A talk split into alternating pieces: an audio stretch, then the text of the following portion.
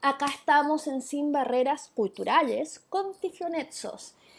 Eh, digamos, yo no sé qué hubiera sido de mi vida sin libros. Eh, de hecho, a mí partieron prohibiéndome libros y pasándome la Biblia, y yo y es el único libro que no leí, leí todo el resto. Entonces, eh, realmente acá vamos a hablar con el fundador de una de las bibliotecas más importantes para ciegos. Y pucha, la verdad, yo encuentro que una vida sin libros, y no lo digo porque seas tú, una vida sin libros no vale la pena ser vivida. Entonces, y voy acá a presentar a mi bello acompañante, quien trae la sensualidad y la belleza a este programa, Alberto Madrid. Hola Alberto, sonríe a, a los fans, a los fans lujuriosos que te están mirando. Y, y vamos a, bueno, te voy a eh, liberar el, micrófono para que saludes a, a las hordas. Buenas tardes a todas y todos. Gusto saludarla, señorita Beatriz. Un agrado, como siempre, compartir los lunes para hablar de discapacidad y diversas dimensiones de nuestro mundo. Muchas gracias a Paulo por acompañarnos, por tener la gentileza de haber aceptado nuestra invitación e invitar a las amigas y a los amigos que nos sigan en nuestras redes sociales. Ya todos más o menos las conocen. En mi Instagram, Alberto Madrid Chile, en las redes sociales de Liberty News y por supuesto ahora las de, de Pablo, ¿no? Bienvenido, Pablo, gracias. Pablo, adelante. Eh, te damos la bienvenida. Eh, te damos la bienvenida. Muchas gracias por estar. Tienes el micrófono.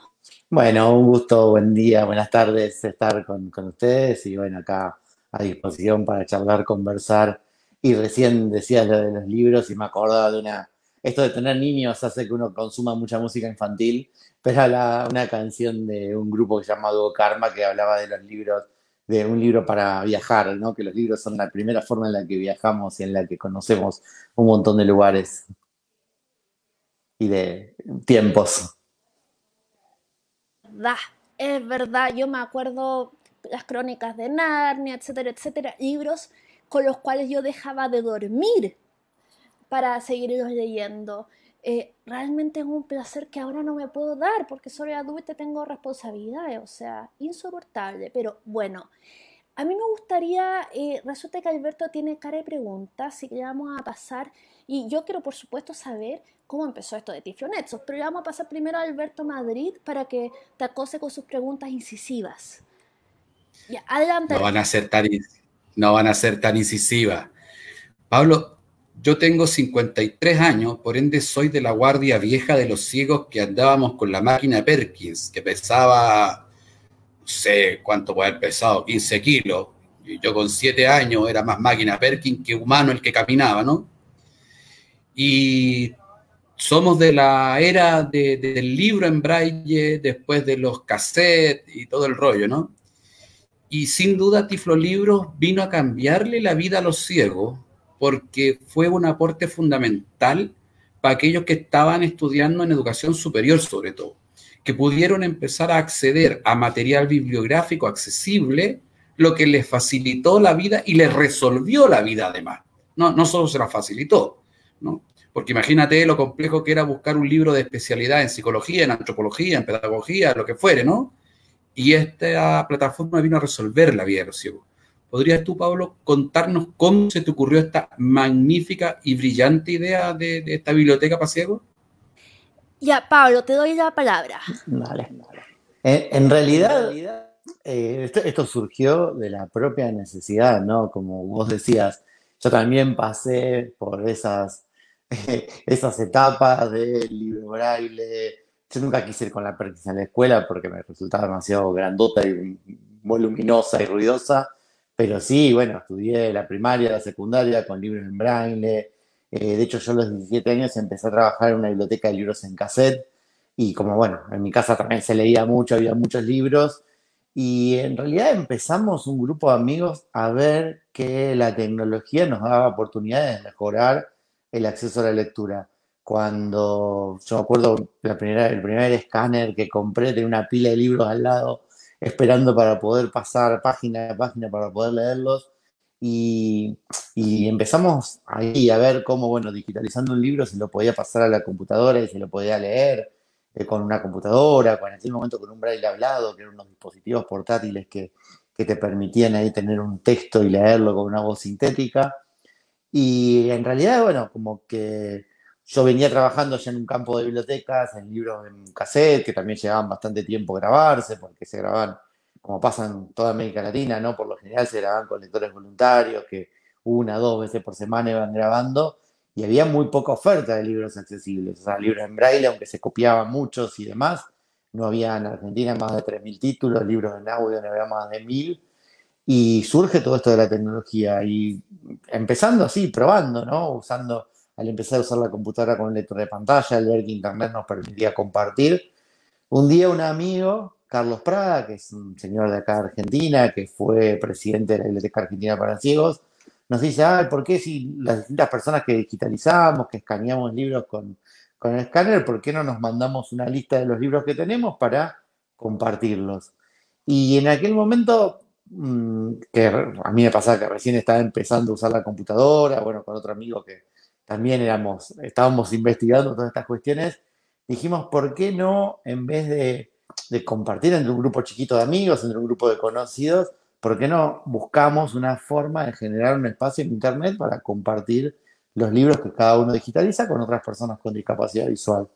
Y justo en ese momento participaba en un par de listas españolas, Tiflo Club y Tiflonet, que eran listas de correo, donde se intercambiaba sobre temas de tecnología y demás donde la mayoría eran españoles, éramos poquitos latinoamericanos que recién empezamos a conectarnos, y dijimos, bueno, ¿por qué no aprovechamos estos sistemas de lista de correo?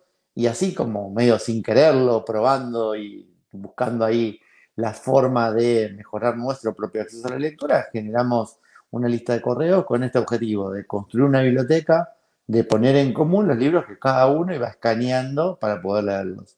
Y bueno, así empezó todo y creció bastante más allá de lo que nosotros soñábamos, ¿no? Porque cuando éramos 18 en la lista de correos y teníamos una lista de 100 libros entre los que cada uno compartía, nos parecía un montón y bueno, hoy Tifla Libros es una biblioteca con casi 65 mil títulos, con más de 10 mil usuarios, 500 instituciones en todo el mundo y bueno, realmente con un impacto que ni nos imaginábamos, pero bueno, que tiene que ver con esto, ¿no? Con trabajar desde las propias necesidades de quienes tenemos una discapacidad visual, trabajar en red, aprovechando la red, aprovechando la tecnología y como todo el tiempo probando a ver qué se puede inventar para resolver nuestros propios problemas, ¿no?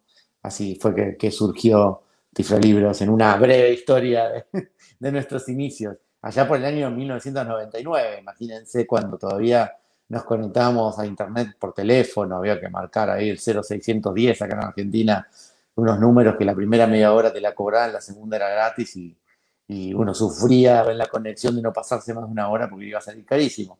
Pero bueno, así empezamos y si creció y se convirtió en el impacto que se convirtió Tifre Libros es porque es una red de mucha gente que aportó sus libros, que aportó sus ideas y porque realmente, bueno, la tecnología nos cambió la posibilidad de acceder a la información a, a las personas con discapacidad visual enormemente la, capacidad de generar material, la capacidad de acceder a información, cambió terriblemente, claramente. Em, es una biblioteca en que tienen de todo. Digo, eh, libros de ingeniería, libros de programación, Ana Frank, ciencia ficción, o tienen, o, tienen, son más, son más fuertes en algunas áreas. Eh, Pablo. Mira, la, biblioteca se construye, aún hoy todavía, con libros que los propios usuarios digitalizan y envían. Siempre a lo que tratamos es a, tratamos de aprovechar Internet para reunir en un lugar los distintos materiales que distintas personas e instituciones producen digitalmente. Eh, también trabajamos con editoriales, tratando de que las editoriales nos faciliten los archivos de los cuales hacen libros, muchas veces los mismos autores también nos, nos facilitan el archivo desde el cual hacen el libro en papel, o hoy incluso hacen el libro electrónico, pero para hacernos solo la versión accesible. Y eso hace que la biblioteca sea muy amplia, que haya de todo. Eh, a ver, como en cualquier biblioteca, hay mucho material de literatura, de novelas, mucho de lo que se lee eh, en general, pero también hay mucho material específico, material que justamente, como decía Alberto al principio, el material que a veces es más difícil de conseguir en forma accesible. material que antes era muy difícil tener en braille, un libro específico de una carrera de la facultad o un libro de programación o un libro de, no sé, como, como decía, ¿no? De autores, eh, de distintos autores de distintos países latinoamericanos. Eh, entonces, bueno, la forma misma de la construcción de la biblioteca la hace amplia porque es un espacio de puesta en común de recursos que distintas personas e instituciones van generando en formatos accesibles. También sí, en los últimos varios años hemos generado proyectos específicos para fortalecer áreas de la biblioteca que son necesarias, por ejemplo, todo lo que es el material para estudiantes. Eh, sí, venimos haciendo hace varios años proyectos para específicamente hacer accesible todo lo que son libros escolares, de primaria, secundaria, material universitario. Eh, también, bueno, la biblioteca se conforma con material que nos traen en papel algunos usuarios que necesitan leer un libro en particular, entonces eso se va sumando y eso hace que sea realmente muy amplia, que en los 60 y casi 65 mil títulos tengamos mucho de literatura más de entretenimiento, pero también tengamos mucho de material técnico y de material específico, eh, incluso materiales muchas veces hechos en otros países a los que uno no podría acceder acá en Argentina. Estoy pensando, por ejemplo, en algunos intercambios o en algunos libros que hemos tenido de servicios de digitalización que se hacen en la Biblioteca Nacional de Caracas o en la Biblioteca Nacional de República Dominicana, donde siempre tratamos de esto, ¿no? De unir esfuerzos y de poner en común los materiales que cada uno eh, va digitalizando y de esa manera lograr esta biblioteca bien, bien amplia. Eh, y ese es el objetivo, ¿no? Porque los usuarios son diversos, nosotros tenemos usuarios que van desde niños y niñas chiquititos hasta adultos mayores, bueno, muchos adultos mayores que pierden la vista por, por la edad y que necesitan y que tienen mucho tiempo para leer. Entonces, es muy amplio el público, es muy amplio los materiales que tenemos y sí tratamos de fortalecer todo lo que sea material de estudio porque, bueno, como decían, eh, una de las barreras con las que muchas personas con discapacidad visual nos encontramos al momento de estudiar, de desarrollar una carrera, de desarrollar una profesión, es esto del acceso a la información específica y por eso ahí es que tenemos que poner un foco y un esfuerzo especial para que haya de todo y para que no solo tengamos las novelas, digamos. Eh, bueno, yo creo Alberto tiene cara de, que de quiere meter la cuchara eh, sí, pero yo también quiero tirar una pregunta a los dos para que la piensen. Eh, autor y libro favorito, eventualmente, para que la piensen, porque yo sé que es una decisión difícil. Eh, Alberto, tienes el poder y el micrófono. Gracias.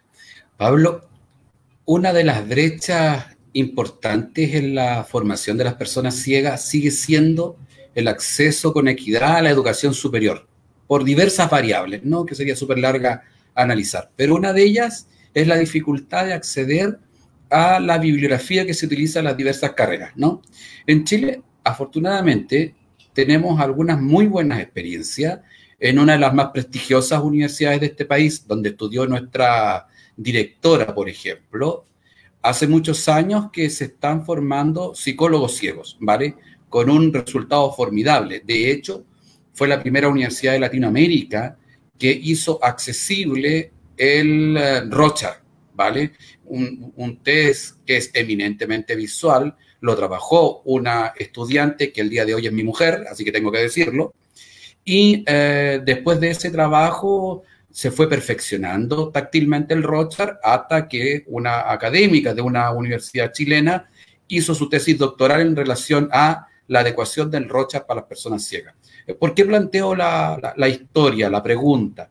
Las instituciones de educación superior, ¿cómo pueden acercarse a ustedes para eh, hacer alianzas estratégicas, redes que permitan propiciar condiciones de mayor equidad, insisto, para los estudiantes ciegos que en Latinoamérica eh, quieren estudiar y que sin duda es el salto cuantitativo y cualitativo más importante que puede vivir una persona al transitar con éxito por la educación superior? cómo se conectan con ustedes las instituciones?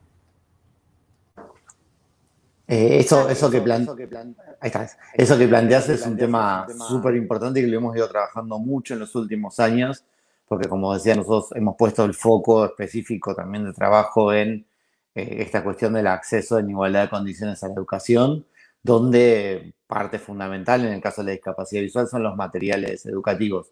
Nosotros acá en Argentina hemos trabajado con muchas universidades eh, en, por un lado, tratar de que accedan a la biblioteca para no duplicar esfuerzos, o sea, que incorporar él antes de ponerse a adaptar un material, si ya está adaptado, lo aprovechamos todos.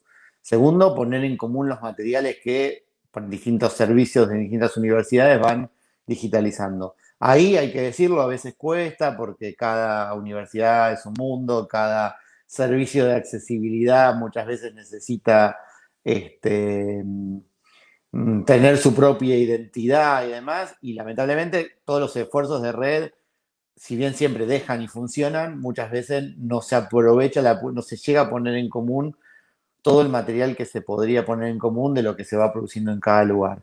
Pero sí, nosotros hemos trabajado mucho con universidades, en, básicamente en dos campos, en generar materiales, digamos, en poner en común los materiales, que los materiales que, que digitalice la universidad estén en la biblioteca, que la universidad acceda a la biblioteca. De hecho, bueno, más de 500 organizaciones eh, de toda América Latina acceden como institución a la biblioteca de Tiflo Libros. Cualquier universidad que tiene un servicio de accesibilidad puede hacerlo de forma gratuita. Simplemente hay una inscripción para instituciones donde se, se, se, comprometen a que los materiales van a ser solamente para uso de personas con una discapacidad que no permita la lectura y la institución puede acceder y descargar y apuntamos a que también pueda subir los materiales que produce porque de esa manera eh, no solo sirven para los alumnos de esa universidad, sino para otras universidades, otros alumnos, otros estudiantes o profesionales.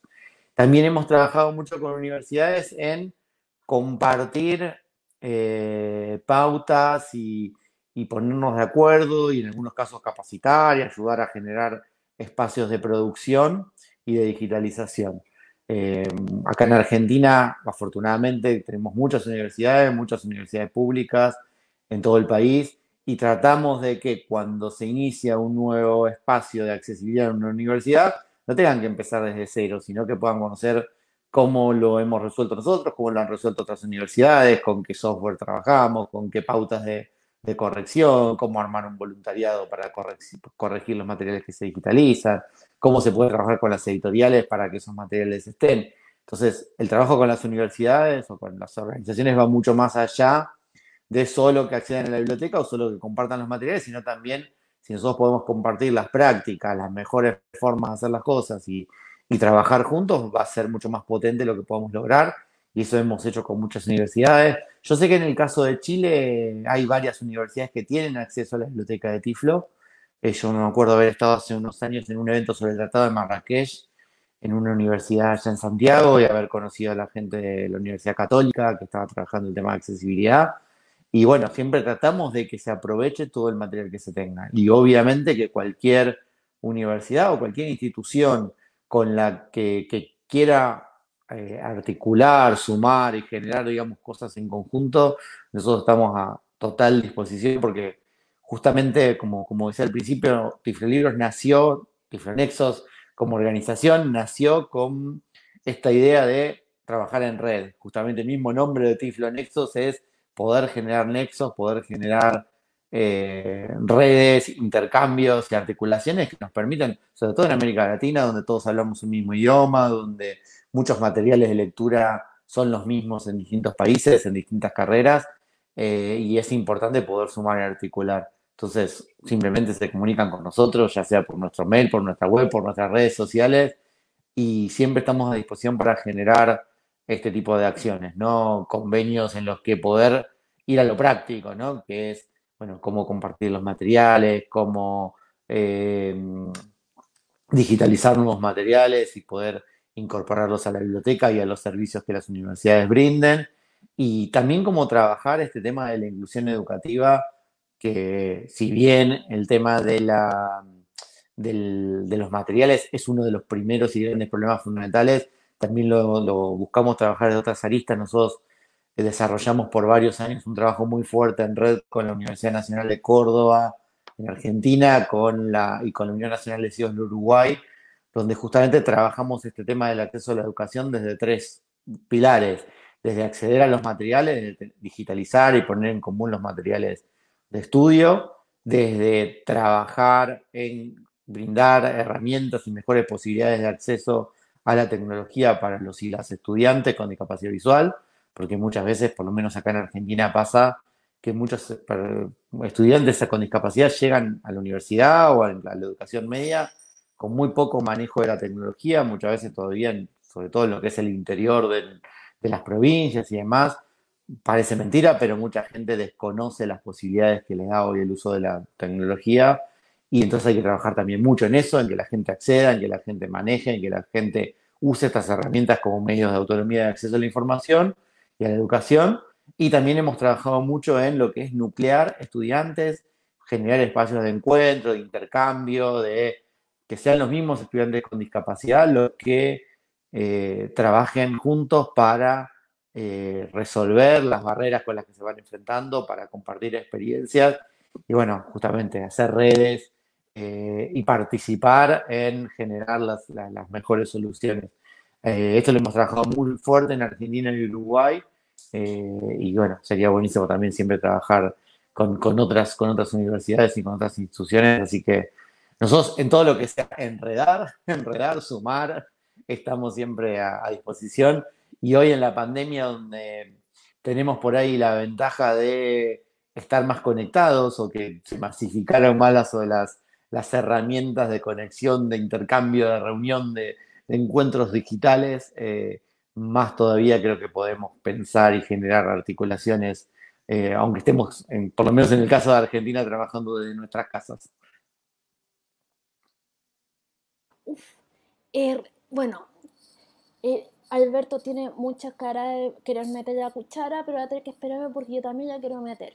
Resulta que eh, con, Alberto tenemos la idea de que la gente que vive con alguna discapacidad no pueden ser los excluidos de la tecnología, sino que tienen que ser las vanguardias, porque son los principales beneficiarios. Estoy pensando, eh, tipo con una prótesis de brazo que, inteligente, que la prótesis sea inteligente más que solo de ahí para adelante. Entonces, eh, digamos, probablemente los primeros cyborg, acá me estoy tirando a la ciencia ficción, lo sé, va, va a ser gente que nació con alguna discapacidad. Y yo creo que de ahí se viene el futuro.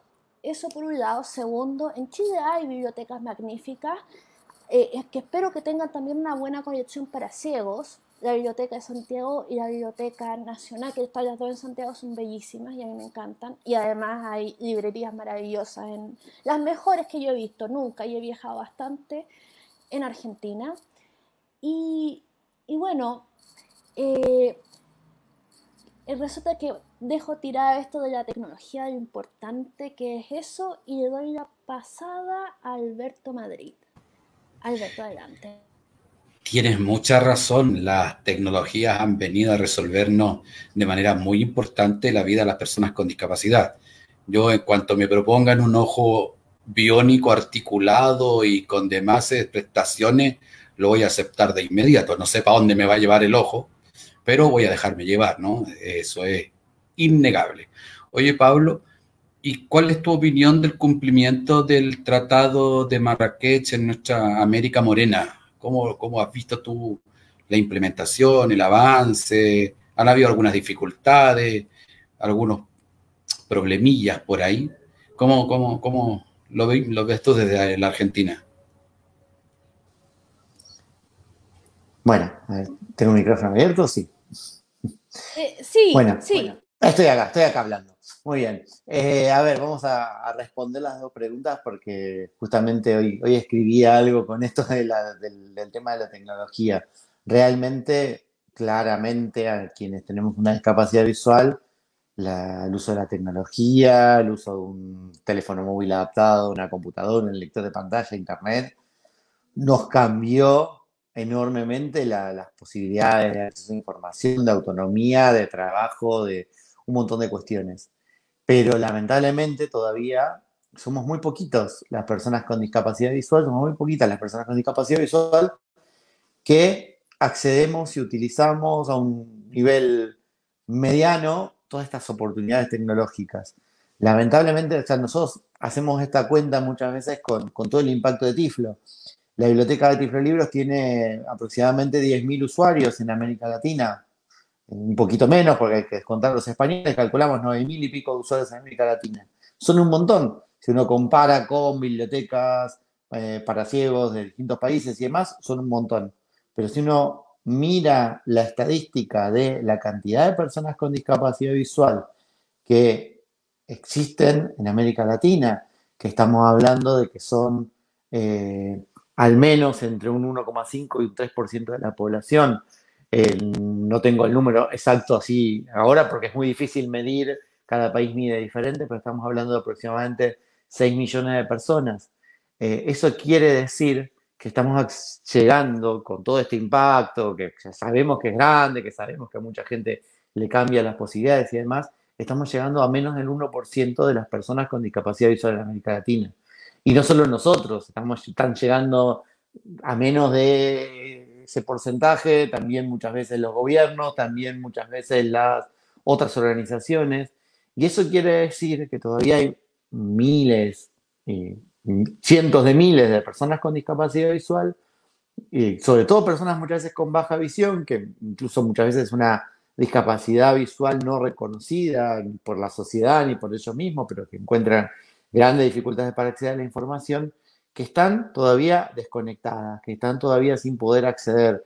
Sin hablar también de la cuestión económica, ¿no? Porque obviamente también hay una cantidad de personas con discapacidad visual que por cuestiones económicas no acceden a todos los elementos tecnológicos hoy nos pueden facilitar la vida. Vos decías, Alberto, el día que haya un ojo, un ojo biónico, el teléfono celular cada vez más es nuestro ojo biónico, nuestro ojo que nos permite con el GPS saber dónde estamos y poder bajarnos de un transporte público que nos permite buscar sitios que tenemos alrededor, que nos permite leer una etiqueta de un producto y saber qué es, o que nos permite distinguir un color o buscar cierta información o leer un, diario.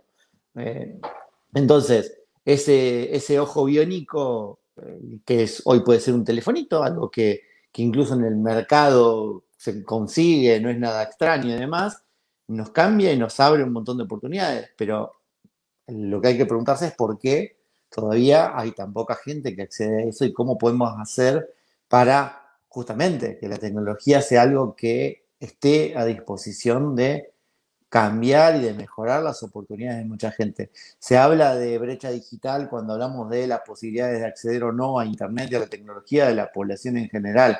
Yo creo que en el caso de la discapacidad visual, la diferencia entre acceder o no acceder es más un abismo digital más que una brecha. Entonces ahí es uno de los desafíos que tenemos, que nos proponemos también nosotros como trabajo de todos los días, es cómo llegar a toda esa gente que todavía no está, no está conectada y cómo generar conocimiento, eh, convencer a los estados para que generen políticas para que esa gente no esté invisible, no esté sin acceder a nada, para que la tecnología realmente es eso.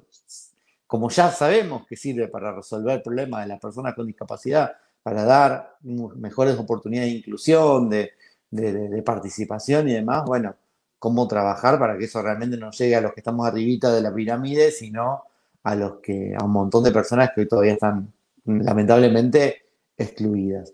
Así que es un tema importante y que enlaza un poco con lo que preguntás a Alberto del, del Tratado de Marrakech.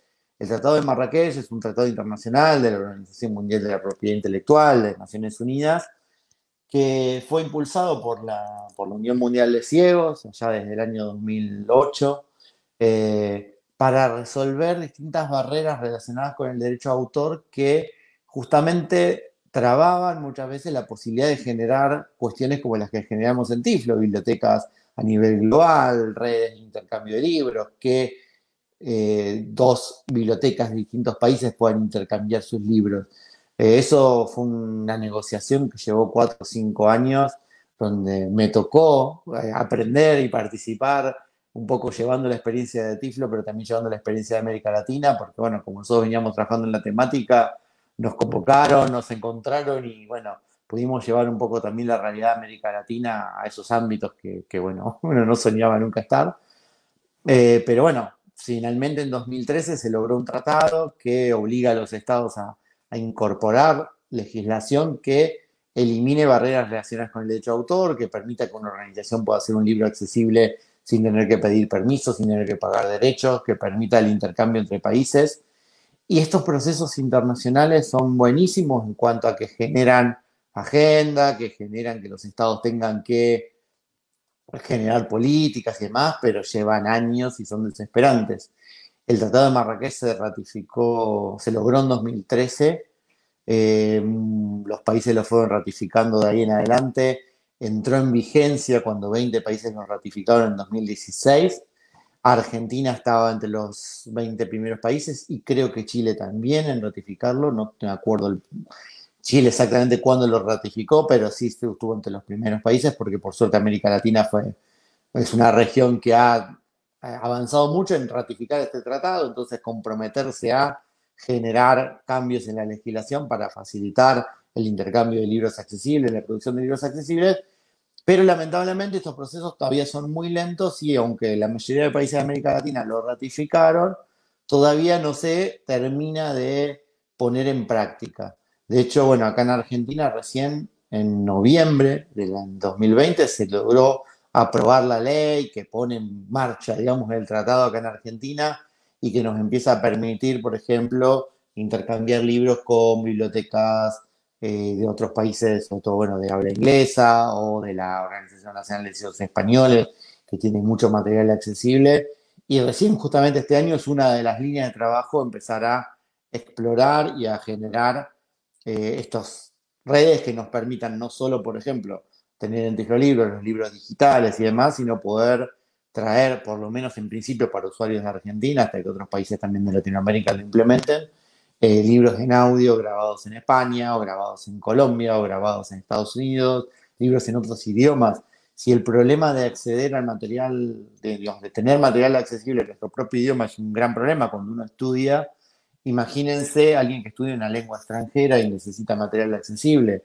Me ha tocado toparme con mucha gente que estudia inglés, que estudia francés en América Latina, y aunque hay mucho material accesible en Francia, en Estados Unidos o en Inglaterra, las leyes de derecho de autor no permitían que accedan desde América Latina a esos materiales. Eh, el Tratado de Marrakech va a permitir que estos accedan. Pero bueno, estas cuestiones que suceden, ¿no? Son los procesos más legales y más de Estado son lentísimos y mientras también tenemos que avanzar en la práctica, en lo concreto, para solucionar los problemas. Eh, por lo menos nosotros aprendimos en el camino, porque como dije, empezamos como un grupo de, de amigos haciendo una biblioteca en Internet y todo creció mucho más allá y aprendimos y tuvimos que aprender a, a ver cómo sostenerlo, a ver cómo profesionalizarnos y aprendimos también a ver cómo tratar de generar que, bueno, no sea solo esfuerzos individuales de grupitos de gente, sino que se puedan generar políticas para mejorar el acceso a la lectura eh, y el acceso a la tecnología, que es algo fundamental. Eh, y ahí hay mucho campo donde hace falta hacer muchas cosas y donde cuanto más nos juntemos, personas, organizaciones y demás, más vamos a poder eh, impulsar los cambios.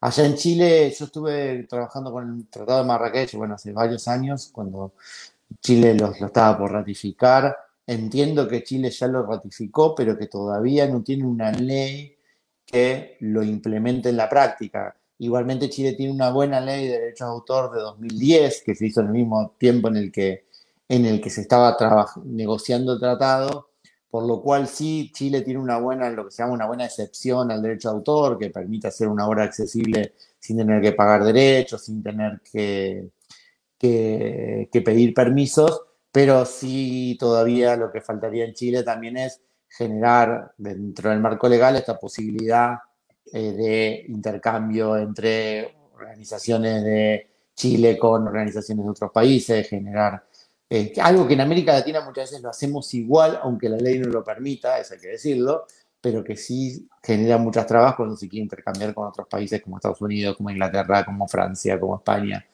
Eh, pero bueno, estas cosas lo que generan es que se visibilice en los estados la necesidad del acceso a la lectura de las personas con discapacidad visual y tenemos que estar ahí hinchando, hinchando, hinchando, haciendo fuerza, haciendo fuerza, haciendo fuerza para lograr de a poquito cambios que nos den un mejor escenario para, para esto, para poder desarrollar proyectos, bibliotecas y para poder garantizar el acceso a la lectura de, la gente con discapacidad visual. Em, primero, el comentario de que perfectamente aquí los aliados y, y las personas con discapacidad que hacen activismo podríamos eh, si eso es sacar una ley, eh, es, digamos, molestar, no sé, circular una petición.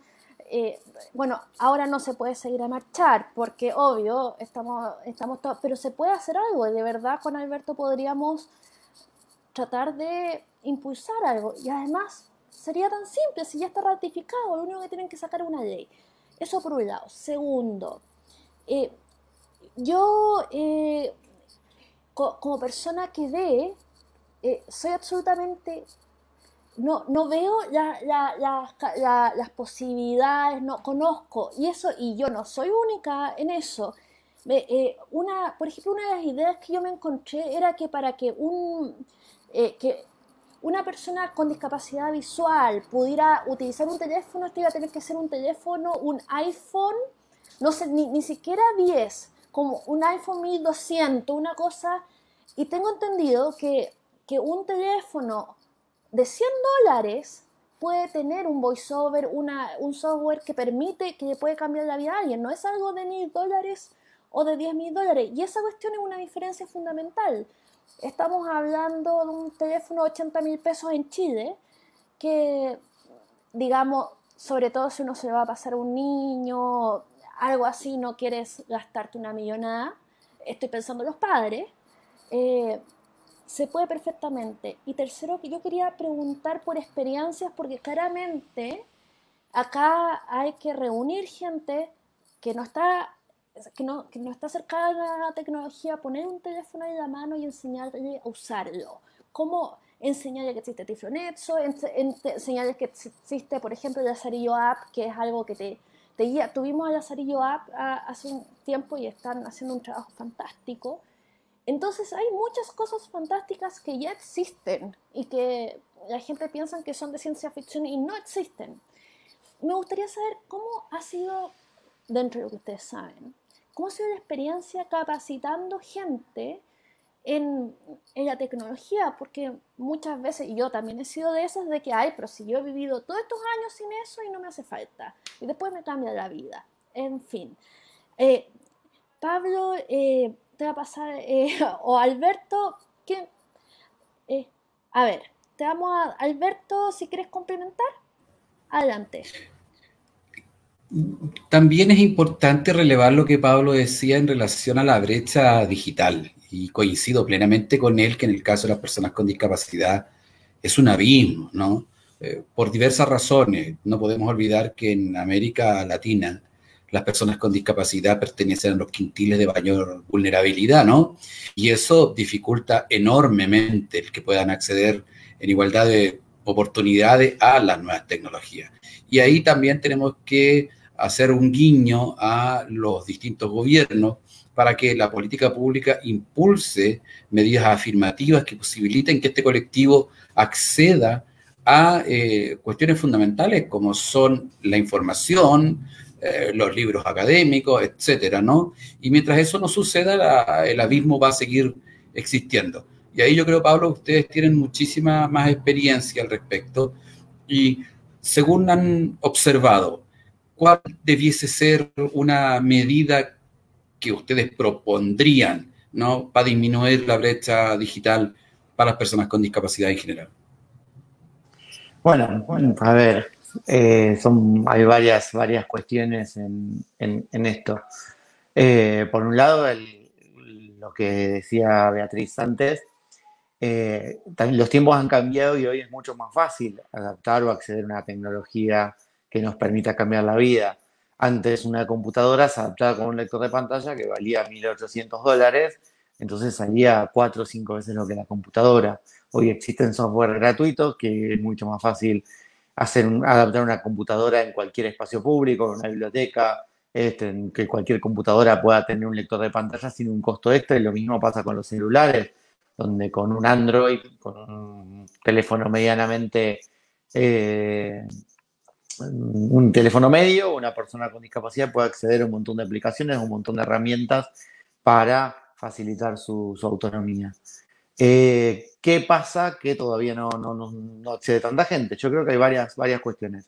Uno, la capacitación, como dicen.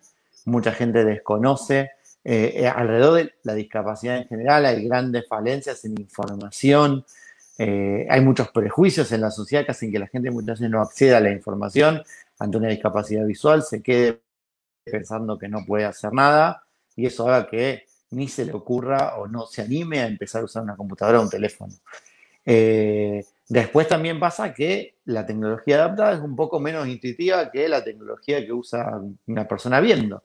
Digamos, el, el aprendizaje que se requiere es un poco más, es un poco más de aprender cierta, o en el caso de una computadora, funciones de teclas, combinaciones de teclas para leer lo que necesito, o en el caso del celular, gestos para llegar a lo que quiero llegar entonces es un poco menos intuitivo y ahí ya se requiere un trabajo más específico de formación. O sea, no es tan directo el que la gente lo aprenda solo, que solo no es solo darle el teléfono, sino ahí hay que muchas veces generar más información, más capacitación. Eh, y ahí también está el tema de programas muchas veces que del Estado se pueden, pueden ayudar a multiplicar el acceso. Acá en Argentina tuvimos hasta 2015 un programa que llamaba Conectar Igualdad, por el cual se, entregaban para chicos de escuelas primarias y secundarias netbooks eh, para el trabajo en la escuela. Millones de chicos con, con y sin discapacidad recibieron sus netbooks en la escuela y algo que se logró por este trabajo justamente de incidencia, de organizaciones, de estar encima, de mm, aportar la mirada de la accesibilidad, de la dimensión de la discapacidad, que muchas veces si uno no se está metiendo como, como institución y demás, no, no se lo ve en ese momento con la Federación Argentina de Instituciones de Ciegos, estuvimos trabajando con ese programa y todas las compus que se repartían a los chicos tenían el lector de pantalla preinstalado. El lector de pantalla era con su icono en el escritorio y los chicos que no tenían una discapacidad visual no lo usaban, pero sabían que ahí estaba. Y los chicos que tenían una discapacidad visual tenían acceso a la computadora ya adaptada con un lector de pantalla, la computadora que les llegaba a través de la escuela.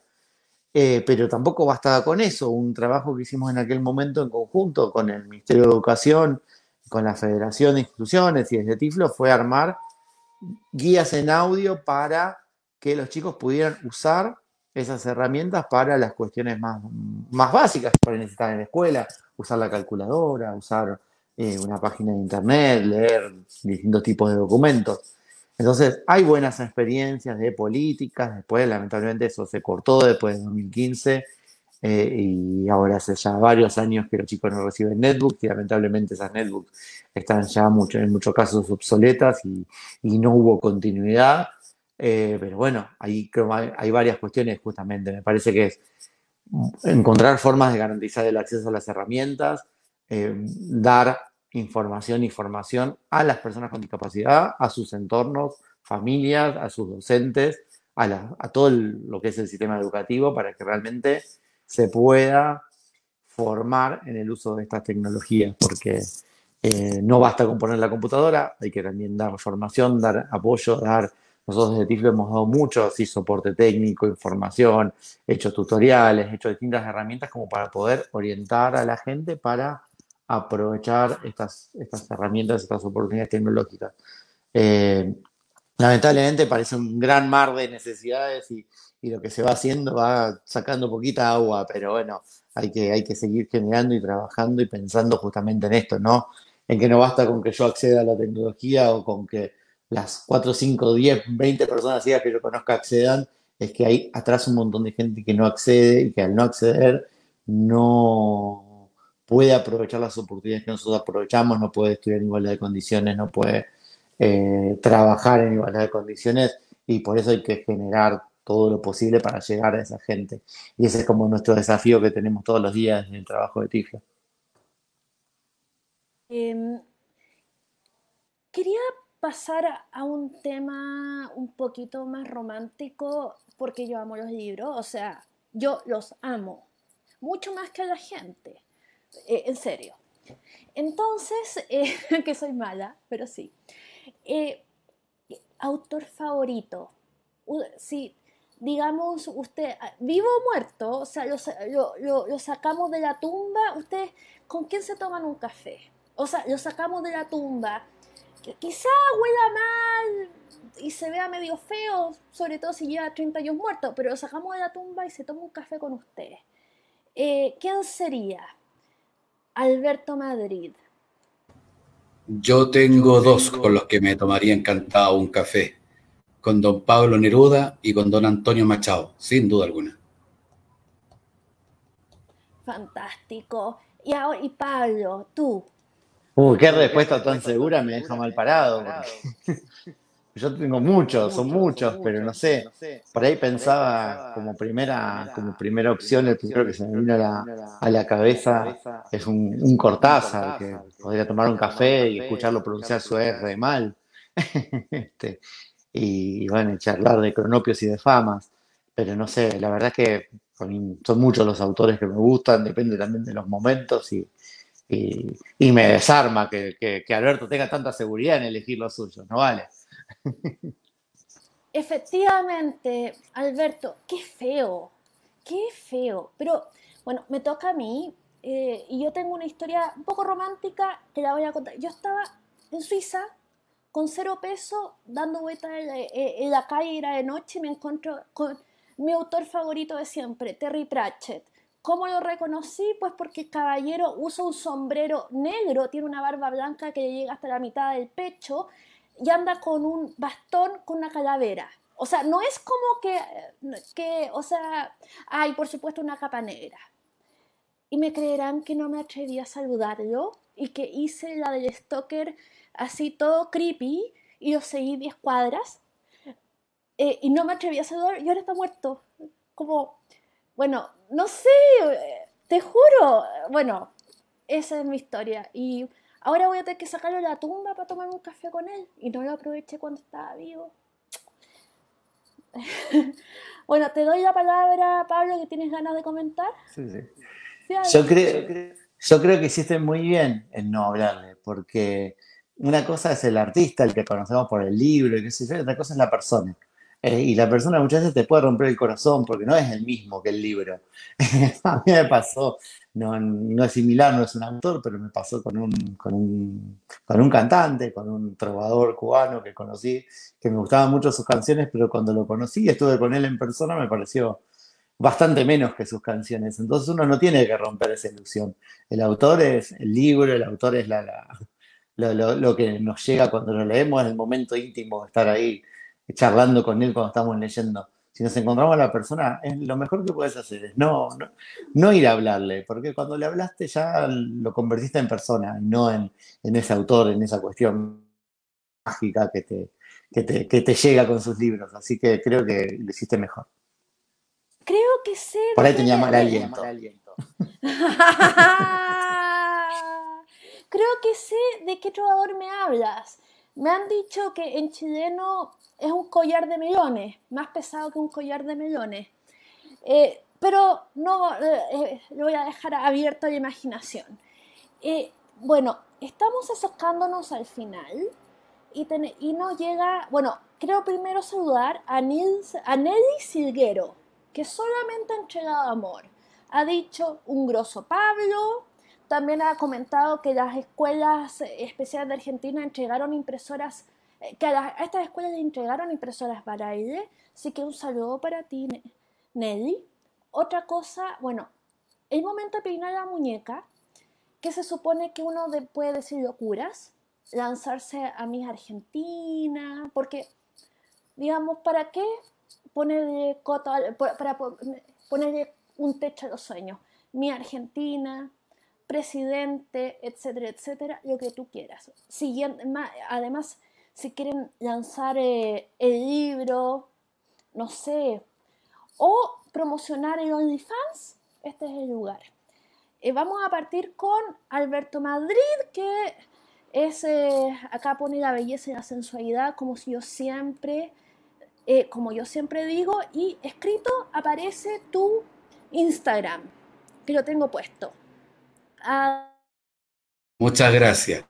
Oiga, ¿cómo no estar seguro de don Pablo Neruda cuando dice me gustas cuando callas porque estás como ausente y me oyes desde lejos y mi voz no te toca? Parece que los ojos se tuvieran cerrado y parece que un beso te cerra la boca. Don Pablo, extraordinario. O cómo lo pensar en Machado cuando dice caminante, no hay camino, se hace camino al andar. Si no estás seguro con eso, pues mira, apaga y vámonos. Eh, en el minuto de despeinar la muñeca, tengo que decir que ha sido una conversación encantadora, lo he pasado sumamente bien y me hiciste recordar, Pablo, una noche de juerga brumosa, hostil y desmadrada en Madrid, en que mi vecino de enfrente me saludó con un abrazo. Yo sé que él me saludó porque me lo dijo después un amigo, porque en ese momento ni él ni yo éramos conscientes de que nos estábamos abrazando. Yo tenía la suerte de ser vecino del gran Joaquín Sabina. Un extraordinario, como vecino y como cantante. Con eso termino mi, mi, performance porque ya tienen que haberse hecho una idea de lo mal, nefasto y de los bajos mundos que conocí en Madrid después de 15 años viviendo allá. Probablemente subió el nivel de Madrid una vez que te fuiste y empezaron a ser más decentes. Eh, en fin, tú, eh, bueno, vamos a pasar a, Pablo Yecuona. Adelante, Pablo. Ay, yo no sé planchar mi muñeca, no sé cómo es esto, pero bueno, este, creo que no voy a ser ni, presidente, ni Miss Argentina, ni nada de eso. Eh, me conformo con, estar trabajando desde casa, construyendo una familia este, y dejando el pañal de mi hijo mientras a la vez hacemos libros y hacemos redes.